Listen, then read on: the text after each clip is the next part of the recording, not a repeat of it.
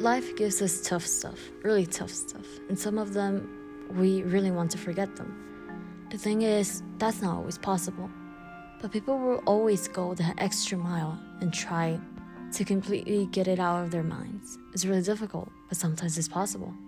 What if I tell you there's a game that you can change everything with it, as if nothing happened? When a door's open, you're gonna see and experience how everything can change really fast. But in this case, you won't be able to move from it. What do I mean by that?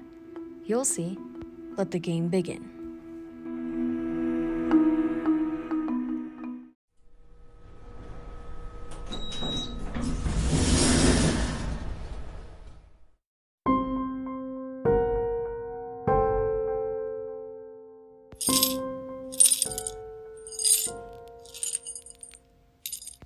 Why are you moving so much? Are you scared because you don't know what's going to happen to you? Or are you scared because you don't know what's going on here? When I was 14, my friends and I were chatting at our usual spot before school. My friend Nicole started telling us about this one game she heard about, called the Game of the Red Eye. If you follow all the instructions exactly, you will be able to undo one thing that has happened to you in your life.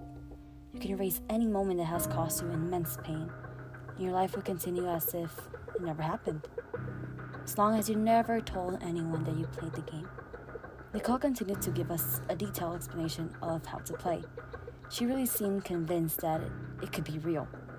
I've heard from multiple people that this really works, she tried to convince us. But how would you know? Aren't you not allowed to say you did it? I argued. Nicole shrugged. I didn't want to admit it to my friends at that time, but I was definitely intrigued by this ritual because there was something that I wanted to undo. My best friend, Jessica, had passed away about a month or so. Before, she used to hang out with us at our spot before school, and I definitely took the loss the hardest. So, the thought of possibly getting to undo her death, why wouldn't I want to at least try? My parents were out of town that night, so I'd be home alone. That was the first step being your home all by yourself. Then I had to summon the creatures of the dark. I turned off all the lights, lit enough candles so I could see my way, and walked around politely asking them for their assistance. Once I heard low growls around me, that's when I knew the game had started. Everything that happened from here on out was happening on a different plane of existence than reality. At least that's what the rules claimed. Next, I had to find my way to the nearest bathroom, stand in front of the mirror and shut my eyes. Almost immediately, I heard a loud scream. Bones being crushed and a little girl begging for help. I was not supposed to open my eyes, no matter how tempting it was. Once all the sounds had stopped, I opened my eyes. Behind me in the mirror, I saw a little girl with a red ribbon in her hair. She untied it and handed it out to me. This was a key piece of the game, so I put it in my pocket. Next step was to leave the bathroom and find a door that had a red knob. Once I found it, I entered the room.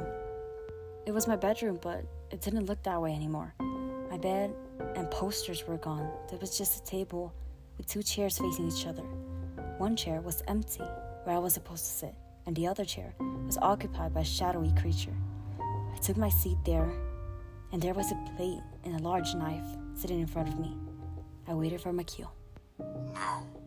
A voice came from across the table. I took the knife and peeled off my thumbnail and placed it on my plate. The shadowy creature took it and consumed it rapidly. I continued to offer it the parts that were requested and watched it eat them. And finally, I took the red ribbon out of my pocket and placed it on the plate. The creature grabbed it and doubled it down. It immediately choked on the thick fabric and fell over the table. I walked over to it and lifted its head back up, and I reached inside his mouth. Inside was an eyeball with a red iris. This is when you make your wish. I closed my eyes and wished that Jessica had never gotten in that car accident and that she would show up to school tomorrow like it never happened. I turned all the lights back on and thanked the creatures of the dark for helping me. The game had finished. Now, I just had to wait and see if anything happened. The next day at school, I saw my friends in our usual hangout spot. My heart was racing and I walked towards them. I was trying not to get my hopes too high, but I just really missed Jessica.